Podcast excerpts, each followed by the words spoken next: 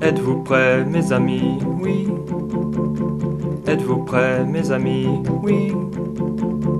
Êtes-vous prêts, mes amis, pour chanter avec moi? Mes amis. Mes amis. Encore en train de fouiller dans les lettres. Ça, c'était, tu vois, c'est le l'avantage de, de l'époque où on s'écrivait, quoi. Ouais, c'est vrai que en termes d'archiverie, ça c'est hyper précieux, quoi. C'est ouf. C'est voilà, c'est-à-dire le fait de s'écrire des lettres entre amis comme ça et tout, c'est vrai que c'est quelque chose qui paraît limite exotique maintenant. Bah ouais, ouais. Et en plus, je vois même qui m'a écrit quand j'étais au service militaire. Ouais, il y a des photos sur ton copain d'avant. Ouais, il y a une photo. Ouais, ouais, ouais. Non, mais en plus, c'est vrai qu'avec euh, en gardant l'enveloppe, en plus, euh, ça permet de dater. Donc, euh, ça peut être sympa pour le travail Archivage, d'archivage et d'historien là que tu es en train de faire. Ouais, j'en ai quand même quelques-unes. hein. Ah oui, ça, il avait dû l'écrire de chez sa sœur, ça. Ouais, elle habitait en Allemagne, c'est ça? Ouais, je pense, elle est toujours à Paderborn, hein, ouais, ouais.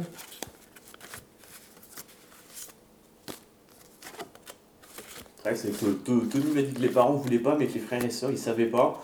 Après, ouais, je, je, ouais, je, je sais pas, je, j'ai pas envie d'aller les faire chier non plus. Oui, non, non, mais. Après, en plus, je vais te dire, euh, euh, comment Brigitte, sa grande sœur, euh, je sais pas quel âge elle a, mais elle était quand même plus âgée, beaucoup. Emmanuel, lui, il était parti dans le sud. à l'époque, il bossait chez Toys R Us. Donc, nous, quand on y allait, euh, il y avait surtout euh, Étienne. Et puis, euh, et puis avec Étienne, bah, c'était pas l'amour fou. Donc, euh, Mhm. Ouais, ils s'appréciaient pas trop. il y a eu des hauts, il y a eu des bas, mais euh, enfin, je veux dire comme euh, ouais, c'était pas, c'était pas toujours la- l'amour fou quoi. Ils avaient pas les mêmes, euh, les mêmes délires quoi. Ça c'était. Et tu parles t'es de d'Emmanuel, enfin de Philippe Gerbert, tiens par exemple. Ouais. Tu veux que je te parle de Philippe Gerbert? Ouais, je veux bien.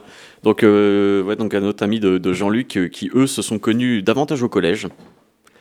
Et euh, donc, vous êtes rencontrés, je crois. euh, bah, en fait, c'est ça qui avait bien avec Jean-Luc, c'est qu'en gros, il, y avait, faisait se rencontrer tous ses amis et tout, qui, qui formaient un petit peu sa bande. Donc, en gros, tu, tu l'as connu. Est-ce que tu te rappelles comment tu l'as connu, Philippe?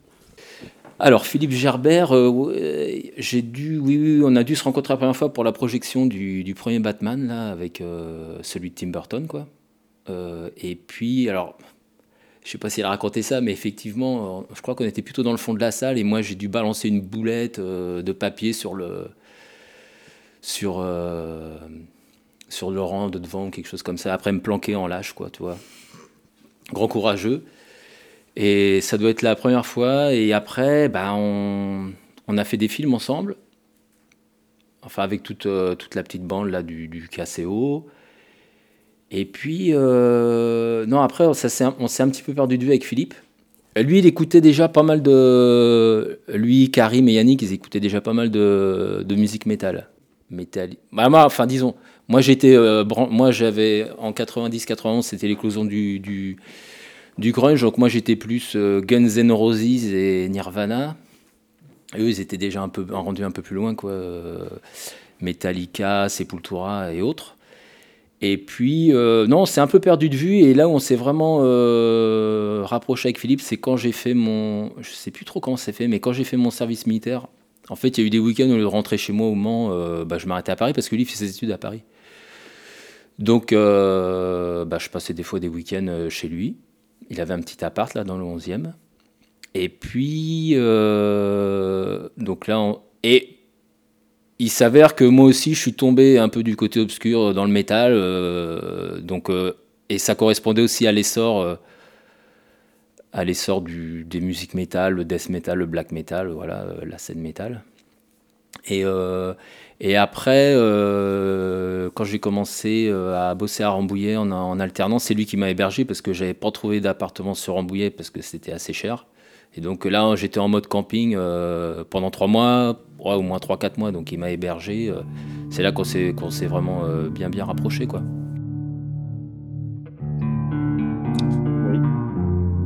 Salut. Ah, salut Philippe. Ça va, attends, je commence ma vidéo. Hop. Ah, bah voilà. Ça va Ça va et toi Ça va, ouais. Pour ce troisième épisode, j'ai contacté Philippe Gerbert. Alors Philippe habite aujourd'hui à Philadelphie aux États-Unis. Il a eu un parcours de vie bien rempli, comme vous allez le voir. En, en Europe depuis, depuis qu'on a déménagé ici, quoi. Hmm. Donc, euh, depuis 9 ans, tu vois, donc c'est pas, c'est pas évident. Juste. euh, Depuis le début de cette enquête, c'est une des personnes avec laquelle j'ai le plus communiqué et qui est le plus impliqué, euh, qui suit ça de manière très très attentive. Et j'ai eu beaucoup de plaisir à l'interviewer. Philippe et Jean-Luc se sont connus en 1988 au Collège Saint-Louis. Et je préfère vous prévenir, il va décrire notamment des violences éducatives, des violences physiques. Avec Philippe, nous avons parlé pendant deux heures, et à la fin de l'interview, j'ai eu l'impression de me prendre un TGV en pleine face, tellement ce qu'il décrivait était dur, et aussi il explore une partie beaucoup plus sombre de Jean-Luc à travers son témoignage. Jean-Luc Jean-Luc Jean-Luc Jean-Luc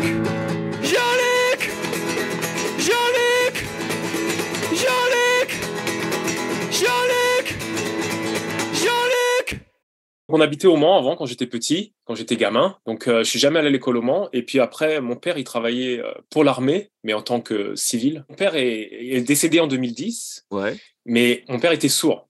Donc en fait, il a, il a commencé euh, à faire une école d'architecture après, euh, je sais plus, dans ses années, euh, fin de ses 18 ans, 19 ans, et il s'est fait virer de l'école parce qu'il était sourd. Donc il s'est retrouvé, euh, mes grands-parents, ils avaient un magasin en Normandie, ils étaient cordonniers, ils avaient un magasin, tu sais, un petit peu, c'était des petits bourgeois, etc. Et pendant la Seconde Guerre mondiale, ils ont tout perdu. Mm. Et mon père est devenu sourd pendant la Seconde Guerre mondiale et on a perdu mon grand-père qui était dans la résistance. Il est mort pendant la guerre, euh, Seconde Guerre mondiale et mon père est devenu sourd. Il était dans le coma pendant six mois et, et voilà. Et donc, euh, donc après, comme il n'a pas réussi à faire école d'archi, il est, il s'est dit bon bah autant être euh, cordonnier quoi. Tu vois. Ouais. Donc il a essayé de reprendre un petit peu comme son père. euh, Tu vois. Il avait pas mal de matos, etc. Et donc il a commencé à faire ça. Et donc il a travaillé pour l'armée où il faisait les sièges en cuir pour les camions, les trucs comme ça. Donc il était le spécialiste. euh, donc il a, on habitait à côté là et on a déménagé à Brest du coup parce que mes parents voulaient plus d'espace, voulaient pas de voisins, etc. Et donc euh, j'étais à l'école à Brest. En préparant cette interview avec Philippe, je me suis rendu compte qu'il avait grandi à Brette-les-Pins, un village situé à quelques kilomètres seulement de là où j'ai grandi, et ça m'a fait plaisir de l'évoquer avec lui. Comme son nom l'indique, Brette-les-Pins, c'est vraiment un village de campagne entouré d'une grande forêt de pins, à une vingtaine de kilomètres du Mans à peu près. J'ai notamment le souvenir de leur stade de football, entouré d'arbres qui sentent la pinède au printemps. C'est un très bel endroit. Bah, Brest-les-Pins, euh, c'est la boulangerie, tu vois, la boulangerie, on allait à pied à la boulangerie acheter des trucs, et puis et la forêt, effectivement, quoi. Mhm. La forêt, on a passé des heures et des heures. Tu vois, un des films qu'on a fait avec Jean-Luc, Les carottes, ça rend aimable, Mmh, qui est- Fait qui est sur tournait à- YouTube. ouais, bah, ça a été tourné à Brest-les-Pins. Ah ouais. Et le cimetière, c'est le cimetière de Brest. Mhm. Je sais pas si tu te rappelles, au départ, il y a Yannick qui marche dans le cimetière. Ouais. Bah, ça a été tourné, c'est le cimetière de Brest-les-Pins.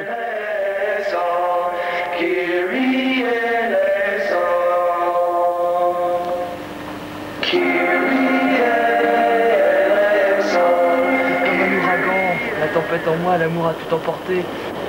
J'aurais peut-être pas dû le tuer quand même. Bon, bon bah ok. Ah, on va peut-être se reposer là tout à l'heure. Ah, moi j'ai j'ai plus envie non plus. En fait, vous avez fait Et donc moi, à Brest-les-Pins, ouais, c'est la forêt, quoi. Je veux dire, on allait en vélo juste à côté avec, avec les potes, que ce soit Jean-Luc, etc., ou, ou mes sœurs et mon frère. ou- On allait dans la forêt, soit chercher des champignons, soit grimper dans les arbres, ou soit marcher pendant des heures, quoi. Je veux dire, la forêt, elle est énorme, hein, parce qu'elle va jusqu'à Parigny, tu vois. Et, et, et... Non, non, Brest-les-Pins, super, super souvenir. En plus, on avait un grand terrain, mes parents, ils avaient un jardin. On a vendu la maison hein, après, après que mon père soit décédé. Mais euh, non, Brest-les-Pins, super, quoi. Ça a été vraiment contact avec la nature, euh, complètement différent, quoi. Non, non, non, c'était chouette, ouais, c'était chouette. Mais, mais après, tu vois, quand, quand, on, quand on est en 88, 89, 4e, 3e, ce qui me manquait, c'était de pas avoir les potes, avoir les Ouais. potes, euh, tu vois, juste à côté, de pas de pas avoir les magasins de, de, de disques et, et- et de cassettes juste à côté. C'était pas évident hein, quand quand t'as pas ton permis, tu vois. Mhm. Après, j'ai une mobilette, un 102, euh, ce qui était génial. Moi, j'étais super content de pouvoir me déplacer de Brest jusqu'au Mans euh, pour pouvoir faire plein de choses, quoi, pour pouvoir aller euh, voir les potes, aller voir, aller voir des concerts, etc. Mais c'était dur d'être loin, quoi, tu vois. Ouais. Quand t'es gamin, c'est pas évident, quoi. Mais, mais après, le reste, c'était quand même top, quoi. La nature, ça m'a vraiment donné le goût de la nature. Et là, on habite à côté de Philadelphia, mais on est à côté d'une forêt, tu vois. Et donc, ça me Mhm. rappelle vraiment, en un sens, euh, ce que j'ai vécu à Brest, tu vois, pour, euh, avec mes enfants, etc. Donc c'est ce contact, avec la nature, ouais, contact avec la nature qui est chouette. Quoi. Et, euh, et, donc après, mon père, comme il allait au Mans, on travaillait tous les jours, on est allé, euh, ils nous ont mis à l'école, mes sœurs et moi, au Sacré-Cœur, qui est à Pontlieu, qui est aussi qui est une école privée catholique aussi.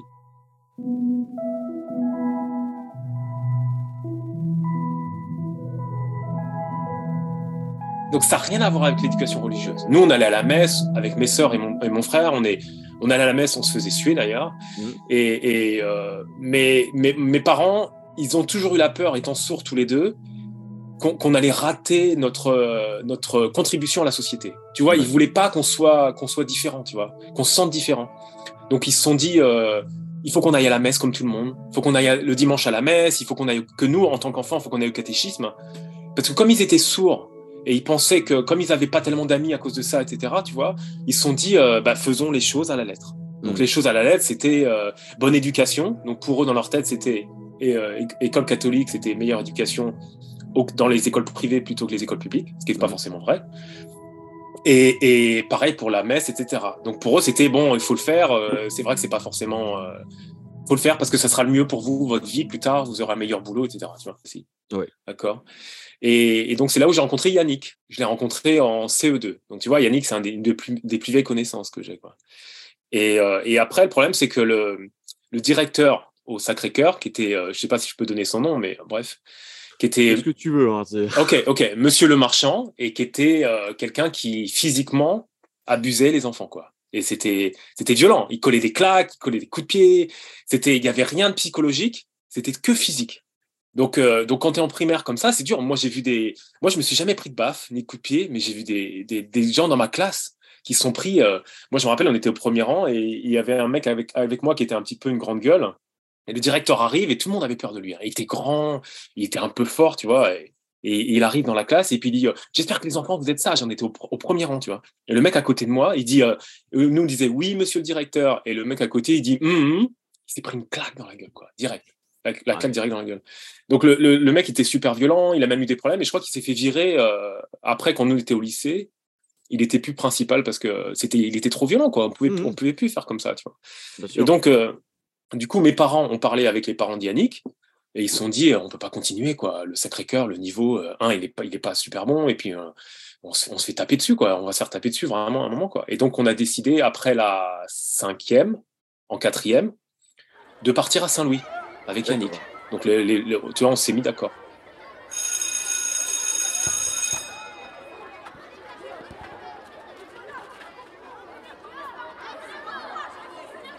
Donc, donc on arrive à Saint-Louis et, en quatrième avec Yannick. Et Yannick, c'est mon pote, euh, enfin mon ancien pote, on se parle plus depuis des années à cause de, bon bref, certain nombre d'histoires euh, bêtes, mais et Yannick, il est d'origine euh, guadeloupéenne. Enfin, son père est guadeloupéen, et sa mère est, et métropole, de métropole. Et donc, du coup, euh, tu vois, il, est coloré, quoi. Et donc, Yannick a pas fait un an à Saint-Louis. Il est parti en cours de quatrième, il est parti dans une autre école. Et moi, j'ai fait quatrième, troisième. Et c'était une prison. C'était une c'était, c'était une cour centrale comme une prison, quoi. Une cour, tu avais la cantine, etc. Bref. Et donc, voilà. Donc, c'est là où Jean-Luc euh, euh, arrive. C'est que, voilà. Donc, moi, j'étais dans la même classe que Jean-Luc, mais pas Yannick. Tu vois donc, et Jean-Luc, après une ou deux semaines de cours, donc moi, je suis né en 76. Mm. Donc j'avais un an d'avance dans ces, dans, donc j'étais pas forcément mature tout le temps. Mm. Et arriver à Saint-Louis, pour moi, c'était un gros choc. Donc c'est vrai qu'au départ, moi, j'étais assez introverti par rapport à mes parents étant sourds, etc. Et c'est un, un, lien. Hein. Et, et, donc je suis arrivé à Saint-Louis et c'était dur pour moi psychologiquement déjà parce que je trouvais que c'était trop discipline. Il y avait trop de discipline, c'était trop carré, etc. Et il m'a fallu euh, deux, trois semaines pour m'adapter, quoi. Vraiment. Et, et, je me rappelle qu'il y avait un groupe de filles dans la classe qui, qui, euh, qui, qui, ont vu qu'en fait, moi, j'étais tout seul dans mon coin, j'avais pas de potes, tout le monde se connaissait depuis la sixième, etc. Moi, j'étais arrivé. J'avais que Yannick pendant les, les récrés, hein, etc. Et, euh, et, en fait, elles sont un peu occupées de moi, quoi. C'était drôle, ça, tu vois, un groupe de filles. Euh. Et puis après, j'ai rencontré un pote qui s'appelait Laurent. Et Laurent me disait, tiens, t'as pas vu, t'as pas, pas rencontré Jean-Luc encore Je lui dis non. Je dis, mais il est juste derrière toi. Et je me retourne et Jean-Luc, il était comme ça sur son bureau avec ses lunettes, les mêmes lunettes comme toujours. Il était là comme ça et puis euh, et, et, Jean-Luc, il n'était pas comme les autres parce que moi, la plupart des gens, 90% des gens à Saint-Louis, c'était habillés en chevignon quoi. Et c'était vraiment tous chevignon quoi. C'était toute la bande chevignon. Si tu n'étais pas habillé en chevignon, J'avais jamais entendu parler de Chevignon avant d'arriver à Saint-Louis. Bonjour, je m'appelle Jean-Luc. Veux-tu bien m'accompagner Je ne suis pas comme trop duc. Je ne suis pas un enculé. Si tu m'en laisses le temps. je pourrais bien te montrer l'étendue de mon talent, vois que l'extrémité. Si ma vie Et du coup, pour revenir à Jean-Luc, tu disais que donc, vraiment, ces mecs, ils étaient derrière toi. Et comment s'est passé le premier contact? Bah, le premier ton- contact, super cool, justement. Il me disait Ah, bah, t'es nouveau, tu viens d'arriver, etc. Super souriant, super cool. euh, Et en fait, c'est vrai qu'on a accroché tout de suite, quoi. On a accroché tout de suite. Et Jean-Luc, ce qui est marrant, c'est qu'il avait un côté caméléon en, en un sens, tu vois. C'est-à-dire qu'il pouvait bien s'entendre avec les mecs en chevignon. Mhm. Je sais pas comment il a vécu sixième, cinquième. hein. Donc, est-ce qu'il il est passé par un truc et au départ, euh, il est arrivé des trucs pour lesquels après, il n'était pas super pote avec eux Mhm. mais il le laissait tranquille et parfois il rigolait de ses blagues, etc. Tu vois. Et mais euh, mais donc donc du coup ouais, Jean-Luc il arrivait en fait à Saint-Louis à, à, à passer un petit peu partout, tu vois, dans un sens où il était assez populaire euh, dans notre groupe. Et les, che- des- les Chevignons, là, le groupe Chevignon, il le laissait tranquille et, et il lui parlait, quoi. Parce que c'était à un point où les, ce mec-là, et, et, les, même les filles, elles parlaient pas, tu vois, s'ils étaient en Chevignon, elles parlaient pas aux gens qui étaient pas en Chevignon. C'était- à ce point-là, quoi. Mais bon, et, le, tr- le truc de Jean-Luc, c'est qu'il y avait un, un caractère fort dont tu n'as jamais entendu parler à Saint-Louis, c'était Nicolas Hans. Je sais pas si tu en as entendu parler. Non. Et Nico- Nicolas Hans, il était né en 73, je crois. C'était, et il habitait sur Alonne. Mm. Et il est, il est arrivé en quatrième comme moi. Et, les- et sa mère, parce que je crois que son père était, était parti, et sa mère l'avait envoyé à Saint-Louis parce qu'elle voulait de la discipline. Parce que Nicolas Hans, c'était, euh, c'était un petit peu un héros pour nous. Parce que c'était un mec qui avait, qui avait trois ans de plus que moi, tu vois, deux ans de plus que Jean-Luc. Et c'était un mec qui écoutait déjà les Berus. Mm. Lu- Luc Vin von 88, là. Et, et, et, et qui avait même une collection de magazines Playboy, euh, lui, etc. Tu vois, un magazine de, tu vois. Et Nicolas Hans, il est arrivé en quatrième et il a tout de suite imposé sa marque. C'était un mec qui était plus fort que nous, plus grand, et c'était un mec qui avait, une grande gueule, qui répondait aux profs, etc. Et qui était, je sais pas, le mec, il était, il était impressionnant parce qu'il il arrivait, euh, je crois qu'il commençait déjà à boire, etc. Et, et, donc, il y avait Nicolas, et donc il y avait Jean-Luc, il y avait toute la bande qui était autour de Nicolas. Et, Nicolas, il était, euh, c'était un dur, quoi. Il était super dur. Et, l'exemple, c'était. euh, parce que le, principal de Saint-Louis, c'était un peu la légende, c'était qu'il était au Prytanée militaire de la Flèche. C'était un surveillant au Prytanée militaire de la Flèche et qui s'était fait virer du Prytanée parce qu'il avait été trop dur pour le Prytanée militaire de la Flèche. Mm. Le Saint-Louis l'avait pris. Alors je sais pas si c'était vrai, hein, mais Ouais. peut-être que c'était même le principal qui avait lancé cette rumeur, tu vois. Il avait cassé la gueule à un mec au Prytanée militaire Mhm. et qui s'était fait virer, qu'il avait fini à Saint-Louis. Et c'est vrai qu'il avait le, le principal, il avait un côté militaire. Tout le monde avait peur de lui. hein. Ouais. Tout le monde. Et, le, et, et on avait. euh, à la- à- on avait la cantine, et la cantine, la bouffe était dégueulasse, hein, comme la plupart des écoles euh, dans les années 80, tu vois. Et, et on avait, euh, on était obligé d'amener ta serviette personnelle. Et, le, et le, ta serviette pour t'essuyer la bouche, quoi. Ah ouais, putain. Et le principe, attends, avant de manger, le principal, il faisait des contrôles de serviettes. Et c'était un terme, contrôle de serviette. Et moi, la première semaine, je ne savais pas ce que c'était, quoi. Il m'avait dit, il m'avait dit, prends ta serviette euh, parce que euh, il te faut un contrôle de serviette. Et donc, en fait, les deux, les- les- il y avait deux principales. Il passait, euh, donc il y avait le, princi- le principal et vice-principal, hein, et le sous-principal. Il passait dans la, on avait une- un grand réfectoire. Et il passait et il disait contrôle de serviette. Et quand tu étais à la table, fallait montrer ta serviette. T'avais pas ta serviette, tu mangeais pas. Oh, putain. T'étais dehors, t'allais Ouais. dehors à la salle de. Et t'allais bosser, t'allais pas bouffer, quoi. Et donc Nicolas Hans, et il y avait Olivier Martineau. Et donc Olivier Martineau, il était un peu plus âgé. Je sais plus s'il était 73 aussi. Donc ils avaient, je crois qu'il avait le même âge que Nicolas Hans. Et, et les deux, comme ils étaient un peu plus âgés, tu vois, ils imposaient un petit peu leur, leur rythme. Et à la cantine, ils étaient en début de table. Et il fallait comprendre que on était des tables, on était 10 ou 8, je crois, sur, par table pour bouffer. Ils amenaient le plat principal. Les premiers servaient et les derniers n'avaient rien Ouais. à la cantine. Et le truc, c'est que. Et donc, en fait, c'était les deux chefs de table. On avait des chefs de table. Et là, c'était Olivier Martineau et Nicolas Hans qui décidaient, qui, qui, qui imposaient les rations. Ouais. Et Nicolas Hans, on avait un mec qui s'appelait Sylvain, qui était un grand, qui était super cool, tu vois. Mais, mais c'était un grand, un gentil, quoi. Et il était un peu fort. Et Nicolas Hans, il a dit Écoute, je suis chef de table, t'es trop gros, te mets au régime, tu vas pas manger. Et nous, à la table, on disait Putain, Nicolas, tu peux pas faire ça, c'est dégueulasse, etc. Et, et, et, et, Nicolas, il disait non. Et puis nous, on essayait de prendre le plat donné à Sylvain, et Nicolas, il nous tapait, quoi. Ouais.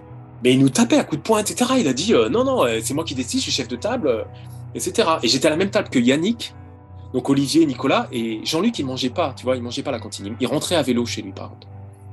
Et, euh, et donc le problème, c'est que Sylvain, ça a duré une semaine, et Sylvain, il pleurait, etc. Tu vois, il était en même classe que nous, quoi, quatrième. Et donc on allait voir le principal. Et le principal, il a dit euh, non, mais moi, vous vous débrouillez, c'est les chefs de table, c'est eux qui décident, vous voyez avec eux, vous arrangez avec eux. Donc nous, on a prévenu nos parents. Donc Yannick a prévenu ses parents, et moi, j'ai prévenu mes parents. Et un jour, on est à la cantine, début de. On commence à manger, etc. Sylvain ne mange pas, il est dans son coin. Et euh, on entend au haut-parleur, parce qu'il y avait des haut-parleurs, tu vois. Il dit Yannick et Philippe Gerbert, vous êtes convoqués tous les deux au bureau du principal, juste avant de manger. Mm. Donc, on va au bureau du principal, on reste debout. On reste debout et euh, Monsieur Sesma, qui s'appelait, nous fait tout un, un, un, un, speech pendant 20 minutes en disant euh, J'ai appris que vous avez contacté vos parents, vos parents nous ont contactés, ils ont même prévenu le directeur, etc. J'aime pas beaucoup ça. Euh, S'il y a quelque chose à régler, c'est soit les chefs de table, c'est soit le principal. Et euh, il a dit Vous savez que c'est vous les faibles, vous êtes les faibles, parce que vous êtes passés par vos parents, vous avez besoin de vos parents pour régler les problèmes. Donc moi, je vais vous punir. Je vais vous punir. euh, donc, donc pendant 20 minutes, il nous fait un speech comme ça qu'on est les faibles, qu'on est les mailles, sais, qu'on est le maillon faible, que qu'on est dans la jungle, on se ferait bouffer, etc. Que que Nicolas, que Nicolas et Olivier, ce sont les les maillons forts Mhm. et que c'est eux qui ont raison de faire ça, parce que dans un système comme ça, c'est toujours le plus fort qui va s'imposer. Donc il a dit, vous n'avez pas compris ce que c'est que ce collège ici Saint-Louis. C'est comme ça. Il a dit, c'est pas c'est pas vos parents qui vont régler le problème, c'est vous qui devez régler vos propres problèmes. Donc tu vois, c'est pour donner un petit peu l'ambiance Saint-Louis, quoi. Ouais. Ah ouais, c'était point- vraiment la value plus fort, c'était. euh, Une horreur. Une ouais. horreur.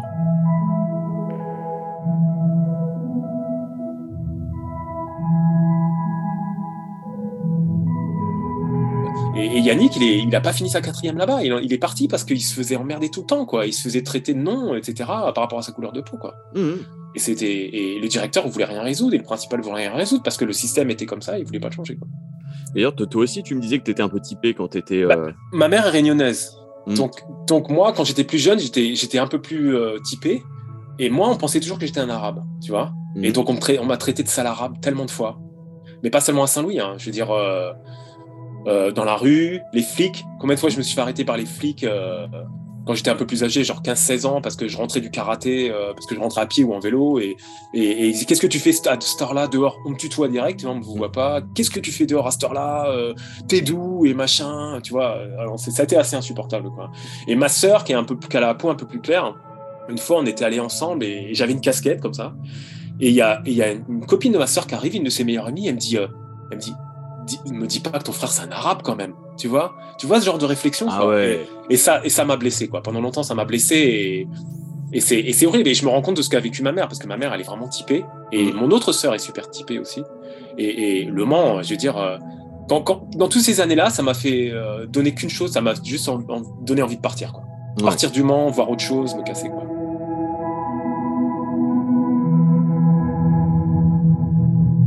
Que Jean-Luc, Jean-Luc, c'est euh, c'est l'extrême. Ouais. de, de A à Z. C'est-à-dire depuis, depuis le collège, depuis que j'ai rencontré en 88, c'est c'est l'extrême sur tout. L'extrême même en cours, c'était l'extrême sur avec les profs. Et il y a tout un aspect derrière la folie de Jean-Luc. Mhm. C'est vraiment c'est une folie, mais euh, artistique. Et Ouais. c'est un, un, un aspect important de, de Jean-Luc et c'est ce qu'il est euh, après quand il voit quand il est sur scène, etc. En fait, c'était donc Jean-Luc. Moi, je te dis, je l'ai connu quand il faisait des dessins, etc. Et pour moi, son côté artistique, c'était plus les dessins. Tu vois, sa, sa folie, c'était plus les dessins. etc. Et j'ai toujours pensé qu'il ferait de la BD, quoi. Il ferait de la. BD euh, quand il serait euh, plus âgé, qu'il qu'il serait un professionnel de la BD, tu vois. Et, et quand il a commencé à faire, moi, j'ai commencé à faire de la guitare assez jeune. Et j'ai commencé, j'étais dans la musique, euh, à écouter la musique parce que mes parents sont sourds. Donc j'étais, moi, le moyen de, de me libérer, de me sortir un petit peu de mon milieu familial, c'était d'écouter la musique, tu vois. Mm. Donc la musique, ça a toujours été mon truc. Et c'est toujours mon truc, tu vois. Et quand Jean-Luc a commencé à faire de la guitare, tout ça, je me suis dit, ouais, bon, bah, c'est juste un hobby, quoi. Il va faire ça. euh, mais que son, le dessin, c'était vraiment son truc, tu vois. Ouais. Et donc j'ai jamais vraiment suivi la carrière de Jean-Luc quand il est. J'ai jamais vu sur scène. Mhm. Aussi parce que peut-être que j'étais parti du Mans déjà à l'époque, Oui, tu bah vois. oui. Et, et- et j'avais des échos, et c'est marrant, c'est que j'avais des échos de, de ce qu'il faisait sur scène, etc., seulement par mes parents. Parce que mes parents, ils, étaient, ils lisaient Ouest France, Mm. et ils découpaient les articles où, Jean-Luc était mentionné, et, et ils, ils me les faisaient lire, quoi. tu vois. Ouais. Et mon père, il était toujours excité, tiens, t'as vu Jean-Luc, il a encore joué là, etc. Donc c'était mes parents qui me donnaient des nouvelles, et Gildas. C'est la ténia, mania, tout autour de moi. Des milliards de femmes m'ouvrent leurs jambes et leurs bras. Mes albums se vendent avant même Et pour moi, c'est tout cet aspect musical. Mais, mais donc j'avais des échos par Gildas, etc. Et, et, et Gildas me racontait ce qu'il faisait sur scène. Et il y a eu deux, trois moments tragiques quand il, est, quand il a joué sur scène. Mhm. Et je me disais, ça m'étonne pas de Jean-Luc, quoi. Et je me disais même, ça, ça va mal finir, quoi. À un moment, ça va mal finir. euh, avec quelqu'un du public, etc. Ou ça va. Si Jean-Luc arrive pas à se retenir, ça va mal finir. Les cris des harpies, mes gardes du corps sont jaloux de moi. Toutes les têtes de mort se font passer pour moi. Même Sarah Connors est amoureuse de moi. Et le Terminator rôde autour de chez moi. Entendez-vous les cris des filles en furie? Entendez-vous les cris des harpies? Entendez-vous les cris des filles en furie? Entendez-vous les cris des harpies? Bien sûr j'ai la grosse tête Pour moi, Jean-Luc, dès 88, donc tu vois, je te dis, il était derrière moi, il était calme, il, il souriait, etc. Il était gentil, mais, mais il a fait plusieurs trucs en quatrième, troisième qui ont choqué les profs, qui ont choqué le principal, et, et à chaque fois, les profs disaient euh, Je sais pas ce qu'on va faire de toi, Jean-Luc. Je sais pas comment on va faire, Jean-Luc. Parce qu'il prévenait ses parents, etc. Et, et, et c'était, il y a des choses qui sont allées loin, quoi, avec des profs, etc. Euh, Moi, je Des me rappelle, y a- exemples comme ça?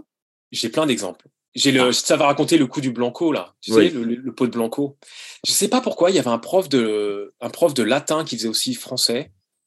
On l'a emmerdé le prof de, de on l'a emmerdé toute l'année. Je veux dire, Mhm. notre groupe l'a emmerdé, on l'a emmerdé toute l'année.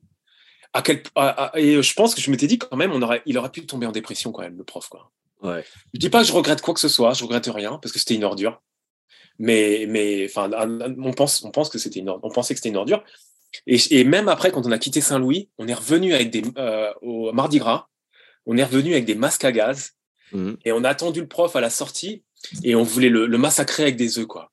Ouais. Et- Avec des œufs, parce que le, et le, et le prof, il a dit, je sais qui vous êtes. Et, et je me rappelle qu'il tremblait, il reculait, il a dit, je sais qui vous êtes. Je sais Ah qui bah. est Jean-Luc. Je sais qui est à vous. Si vous me jetez des jeux, j'appelle les flics. Il m'a dit, vous me jetez des, jeux, des œufs dessus, j'appelle les flics, quoi. Et puis là, du coup, on a hésité, on a dit, on le fait, on le fait pas. Et puis on l'a pas fait, quoi. Parce qu'on s'est dit, ouais, non, là, on commence à être âgé, tu vois, on avait 17 ans, 16 ans, 17 ans, on s'est dit, on va peut-être pas le faire, quoi. Donc il y avait le coup du Blanco, c'est que on avait une grande classe qui était dans un ancien bâtiment. La classe, elle était énorme. Et puis entre les classes, donc les profs bougeaient, c'est-à-dire que les profs- donc y a, on était dans une période de 5 minutes où il n'y avait pas de prof dans la classe. Et là, c'était le chaos, quoi. C'est-à-dire euh, les gamins qui couraient partout. Donc Jean-Luc, il avait, il avait pris euh, le blanco de quelqu'un d'un- bureau et il s'est amusé à le balancer sur le tableau, quoi. Tu sais les vieux tableaux à craie. là. Ouais. Le blanco, il le balance une fois, le blanco, il revient, il rebondit dessus, tu vois. Une fois, deux fois, trois fois, on rigole, tout le monde rigole, eh, machin, il va exploser le coup de blanco. Il renvoie une, une quatrième ou cinquième fois. Le prof de latin, ce prof de latin, il arrive au même moment. Mhm. Le coup de blanc, le coup de blanco explose au-dessus de sa tête, mais au-dessus de sa tête comme ça et partout sur ses fringues. Et il était paniqué, le prof, quoi. Il a dit, c'est qui, qui a fait ça? Qui qui a fait ça? Et toutes les, toutes les filles de la classe, c'est Jean-Luc encore, c'est Jean-Luc. Tu vois? Et le prof, le prof, il dit, c'est bon, j'appelle le principal. Et là arrive Sesma. Donc tout le monde a paniqué, tout le monde s'assoit à sa table, etc. Et Sesma avec ses, grands airs là de, de, de, de principal à la con, quoi. Et il arrive et il dit, qui est-ce qui a fait ça? Et il dit, tout le monde, Jean-Luc, c'est Jean-Luc, tu vois. Et puis, euh, Jean-Luc, lève-toi. C'est toi qui as fait ça? Oui. À qui il appartient le Blanco? Il appartient à Grégoire. Grégoire, c'est toi qui vas être puni. Parce que, parce qu'il faut faire attention à tes affaires. Jean-Luc a pris ça, tu aurais dû le reprendre des mains. Donc, Grégoire, tu dégages.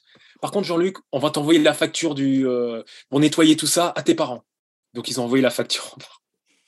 Et c'est Grégoire qui s'est fait engueuler. Il a fini dans le bureau principal et je crois qu'il a eu des heures de colle, etc. Alors que Jean-Luc, il n'a pas eu d'heures de colle. Ah mais c'est vraiment, c'est, je- je- j'arrive, pas à comprendre la logique de ce mec. Il n'y avait pas de logique. Et donc, et donc, il y avait un, un autre caractère qui était. Je parle de cette prof-là, mais on avait notre prof de musique Mhm. qui était complètement fou. Le mec, il était fou. Mais il était fou. hein. Il avait le cerveau cramé, quoi. Et c'était. On apprenait le piano chez lui. Et il était dans une vieille salle au fond, dans une tour. Tu vois, parce que Saint-Louis, il y a des tours. Et il avait sa salle dans une tour, on montait, je me rappelle, on n'était on n'était pas toute la classe. Parce qu'on était divisé, parce que la, la salle, on pouvait prendre que 10, 15 gamins, quoi. Et moi, j'étais avec, dans le groupe avec Jean-Luc, tu vois. Et, euh, et le piano, pas- on faisait des cours de piano, mais c'était pratiquement que théorique. Tu n'avais pas le droit de toucher au piano, tu vois. Mhm. Et parfois, une fois par mois, le prof autorisait à quelqu'un de jouer au piano. Je me marre parce que j'ai encore le, le truc dans la tête. Et il a, ce jour-là, il a décidé de prendre Jean-Luc. Je sais pas pourquoi il a décidé de prendre Jean-Luc. Et, et donc, il dit Jean-Luc, viens nous- va, nous jouer le, euh, va, va nous jouer le morceau au piano là. Jean-Luc, il se met au piano comme ça, il craque, il craque ses doigts comme ça, et il se met, et il fait, il fait, je peux y aller? Il fait, vas-y Jean-Luc. Et Jean-Luc, il fait, il prend les poings comme ça, il tape sur le piano avec les poings, et il crie, il hurle. Il fait, ah, ah, ah, comme ça, comme ça, et il hurle. Et le prof, il, le prof, il a le prof, il a pris une chaise, il a balancé la chaise. Et dit, mais Jean-Luc, ça va pas Mais ça va pas, c'est mon piano, mais t'es malade Et Jean-Luc, il continue. Et, et le principal, il a dit, je vais chercher le, le, le prof, il a dit, je vais chercher le principal. Et donc le, le prof, il court, il va, et nous, on était morts de rire. On dit, mais Jean-Luc, mais tu, mais tu vas mourir, quoi. Le principal, il va arriver, mais tu vas mourir. Et Jean-Luc, il, était, il avait le sourire, il était mort de rire. Et le principal, il arrive, il a fait, mais qu'est-ce qu'il a fait, Jean-Luc, encore? Mais qu'est-ce qu'il a fait? Et, le, il a dit, mais, et le prof, il lui dit, mais, mais il, a, tapé avec le piano avec ses poings. Mais il a tapé avec le, mais il est fou, il est fou. On, on joue pas du piano comme ça. Et Jean-Luc, il a dit, Jean-Luc, je vais m'occuper de ton cas. Je vais m'occuper de ton cas. Tu sors. Et donc Jean-Luc, Jean-Luc sort.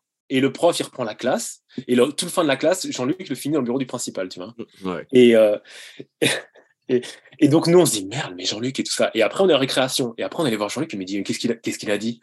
Il a dit, bah, le principal, il a dit que euh, le prof de musique, il était fou. Et qu'il fallait pas s'inquiéter, de toute façon, que, euh, que ce qu'il a, ce que avait fait Jean-Luc, c'était marrant. Ce qu'il lui a dit le principal, quoi. Ah ouais? Et on a dit, ah, mais, ah, d'accord, mais non, super et tout. Jean-Luc, t'as vraiment de la chance, quoi. Et donc voilà, quoi. Et mais cette, cette scène-là, elle était excellente. C'est dommage. Ouais. Si j'avais eu un téléphone portable à l'époque pour filmer ça, mais sur TikTok, j'aurais fait une révolution, quoi. Jean-Luc, avec un vieux piano, tu vois, un vieux piano debout, Hmm. un, vieux, un vieux truc, et Jean-Luc qui tape dessus avec les poings, quoi. C'était, qui faisait pratiquement de la batterie dessus, quoi. C'était excellent, quoi. Et, et, et du coup, il arrivait comme ça à mettre un petit peu le principal et tout dans sa poche parce que tu dis. Ouais, je sais pas comment il a. je- Ouais, alors que moi, le principal, il me traitait comme de la merde. Mais Mhm. vraiment, il m'a fait, chi- il m'a fait chier sur d'autres histoires. Mais Jean-Luc, avec les profs, il y avait juste le prof d'anglais. Et pourtant, Jean-Luc, c'était une de ses me- meilleures matières, l'anglais. Il adorait l'anglais. On a eu un prof d'anglais, je crois que c'était en troisième. Le mec était grand, il avait des lunettes, il était super sec. On aurait dit un nazi, quoi. Mais euh, on l'appelait le nazi d'ailleurs. Et, et, et il aimait pas Jean-Luc. Et Jean-Luc, une fois, il, comme il n'aimait pas Jean-Luc, il y a eu un jour un, on a eu un devoir, enfin un contrôle. Et Jean-Luc, il a dit, je sais qu'il a, il a des problèmes de vue, etc. Je vais le faire chier. Et il, il avait, il avait collé les lettres comme ça. Tu vois, il avait, il avait, par exemple, il avait L, T, il avait tout collé les lettres comme ça, tu vois, comme Mhm. ça. Ouais. Et, et il avait, il avait une ligne comme ça. Il avait, il s'était arrangé pour faire trois lignes comme ça. Il avait écrit tout son contrôle d'anglais, tout serré comme ça. Et c'était toute une page où tout était serré. Et, et le truc, il était illisible. Et il a dit, euh, je vais le faire chier, on va voir s'il va me mettre zéro, quoi. Et, et, euh, le coup d'après, il dit à Jean-Luc, euh, il monte devant toute la classe, regardez ce qu'il a fait Jean-Luc, il se croit malin, etc. Et il a dit, bon, je comprends bien ce qu'a fait Jean-Luc, je peux pas lui mettre zéro. Il pouvait pas lui mettre zéro parce qu'il pouvait pas corriger le truc, tu vois. Ouais. Mais il a dit, je vais pas le compter, il se croit malin, il pensait que j'allais lui donner une bonne note. Au, au lieu de ça, je vais pas compter pour lui. Et tu vois, et Jean-Luc, il était mort de rire quand il a dit, tu vois, j'ai réussi à le faire chier, quoi. Tu vois. Et, et, et non, mais sinon, les autres profs, il aimait bien. Alors, tu sais quoi, le, le- la prof de dessin, elle l'aimait pas. Elle aimait pas Ouais. Jean-Luc. Parce qu'il écoutait pas les, les instructions.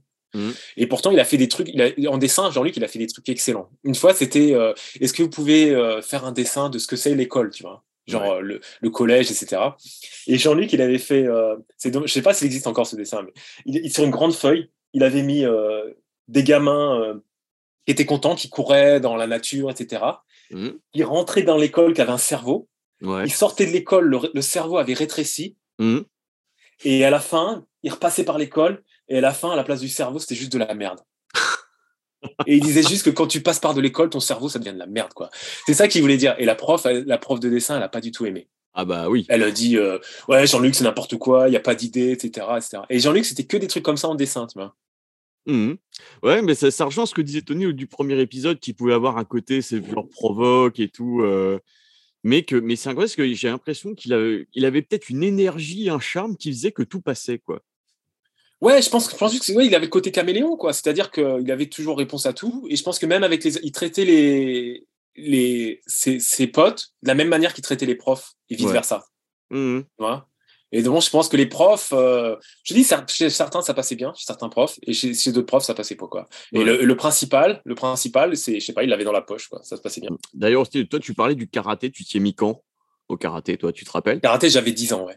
J'avais 10 ans, donc euh, autour de 86, 87, ouais. Ouais. Donc avant, ouais, avant ton entrée à. À Saint-Louis, ouais. Hmm.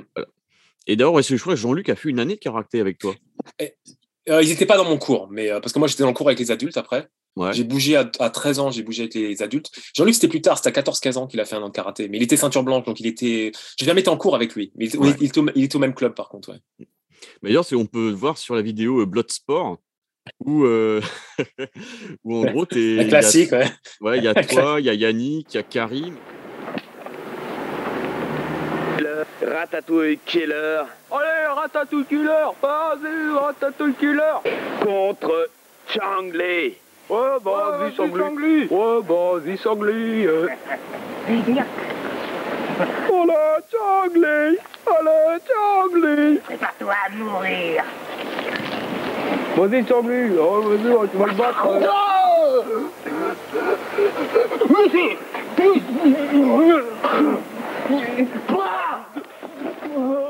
Des bons skills quand même hein, en karaté. Hein. Ouais, ouais, oui, ça allait. Bon, on, on, on en faisait beaucoup. Hein. Mhm. Moi, moi, j'en ai, j'en ai fait 18 ans, tu vois. Donc, euh, parce que même après, quand je suis parti du Mans, je suis allé à Montpellier, j'ai fait du karaté, j'ai continué. Quand je suis allé à Paris, j'ai continué. Puis après, j'ai arrêté parce que j'avais pas le temps, quoi. Mais euh, on en a fait pendant longtemps, ouais. Mhm. Yannick aussi, ouais. Et, euh, et donc, Yannick a fait du karaté. On a, fait du, on a commencé à faire du karaté ensemble, etc. Et c'est là où on a rencontré Karim. Et Karim, on, on a fait énorme. À chaque fois qu'on on faisait des démonstrations de karaté. Mhm. Donc, on allait partout. On allait, je sais pas, dans, on a même fait des supermarchés, quoi. l'horreur, mais bon, quand t'es gamin. euh, Et, et avec Karim, on était toujours en binôme. C'est-à-dire Mm. qu'on faisait toujours les démonstrations ensemble parce qu'on s'entendait super bien et, qu'on était. On a même fait des. Tu sais, le, le palais des. C'est comment ça D'exposition à, à Mans, là. Je sais plus comment ça s'appelle. Et Euh, chaque ouais. année. Euh, C'était pas la rotonde? À la rotonde, voilà, exactement. Ouais. ouais. On- il y avait chaque année, il y avait la nuit des arts martiaux. Mm. Et avec Karim, on a fait deux soirées la nuit des arts martiaux où on, faisait des, on présentait des trucs, etc. Donc on a fait ça avec Karim, quoi. Et c'était, avec Yannick aussi. Yannick, il a fait un, un- une rotonde aussi. On a, on a fait une démonstration comme ça. Donc ouais, Karim, ouais, ouais, non, Karim, il est super cool. Mais, Et d'ailleurs, ouais, c'est pas quelque chose qui te manque aujourd'hui, ça, le karaté? Oui et non. Euh, j'ai pas seulement fait du karaté, j'ai fait aussi du kickboxing et de la boxe anglaise et de la boxe. Et il y a un autre euh, caractère très important qui est Sébastien, qui est connecté à Jean-Luc aussi, mais d'une euh, un côté négatif quoi. Et euh, euh, alors Sébastien, c'est quelqu'un qui m'a appris à faire de la boxe. Et c'est quelqu'un qui a fini d'ailleurs champion de France de boxe, kickboxing, etc. Il vit maintenant à côté de Nîmes. Et c'était mon pote, mon grand pote euh, pendant des années parce qu'on était au karaté ensemble. On a fait de la boxe ensemble, on a fait de la musique ensemble parce qu'il a fait de la guitare. Donc on, a des, avait des groupes ensemble sur le monde, etc. On a composé ensemble à l'époque, 14-15 ans. et voilà. Seb, il est, il est à un moment, pendant longtemps, il avait besoin d'argent, quoi, parce que euh, avant de rentrer dans la gendarmerie, donc il était le videur du caveau. Ah Pour que vous compreniez ma réaction à ce moment-là, le Caveau, c'était un petit bar-concert situé dans le centre-ville du Mans, et c'est là que Jean-Luc a fait son tout premier concert en 97. Aujourd'hui, le bar n'existe plus, il s'appelait l'Union Jack jusqu'en 2020, où il a fini par fermer à cause du Covid. C'était le videur du caveau, parce que Se- Seb, il est grand. Il n'est pas forcément très grand, mais il est carré, quoi. Et c'est quelqu'un, c'est quelqu'un de bien. hein. C'est mon Mm. pote. C'est, je veux dire, c'est quelqu'un de très intelligent, mais qui, euh, qui parfois peut être euh, et, et parce que qui est moins violent que Jean-Luc. Parce qu'avec tout ça, ce qu'ont pas dit Tony et Jean-Luc, euh, Tony et Gildas, pardon, c'est que Jean-Luc, il avait un côté violent quand même. Ouais. Violent dans ses propos, mais violent dans ses actes aussi. Ouais. Et, et- et c'est en ça que je pense que, pour la parenthèse, il a commencé à faire du vide autour de lui avec ça. C'est-à-dire que les gens euh, n'avaient pas peur, mais je pense qu'ils étaient fatigués un petit peu de son, tu vois, ses accès de violence.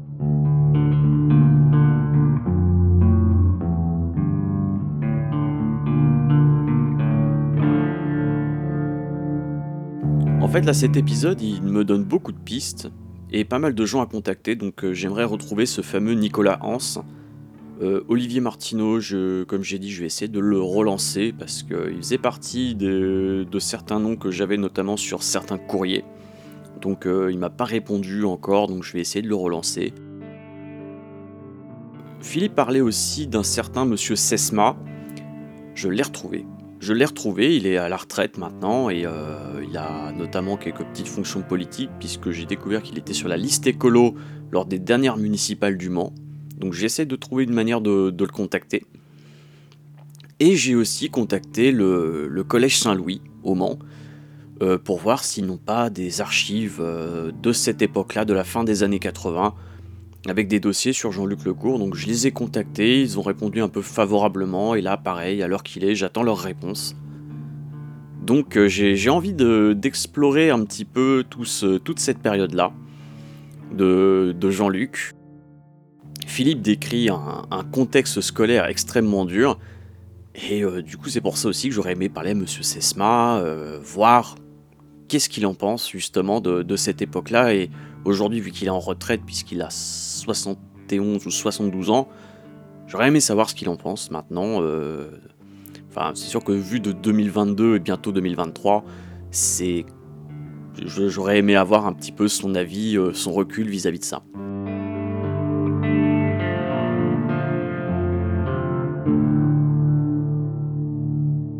Je vous donne rendez-vous l'année prochaine pour le quatrième épisode de Jean-Luc. On écoutera la suite de l'interview de Philippe, où il parlera de l'aspect violent de, Jean-Luc, de son côté sombre. Et je pense que ce côté sombre, il est important aussi pour comprendre euh, qui était Jean-Luc et euh, pourquoi d'un côté il exerçait une certaine fascination et de l'autre côté il a très très vite fait le vide autour de lui, ce qui a conduit à la solitude qu'il chantait dans ses chansons. J'espère que cet épisode vous aura plu. Et vous pouvez me retrouver sur Jean-Luc Podcast sur Twitter et Instagram où j'essaie de mettre du nouveau contenu le plus souvent possible. Et je vous dis à dans 15 jours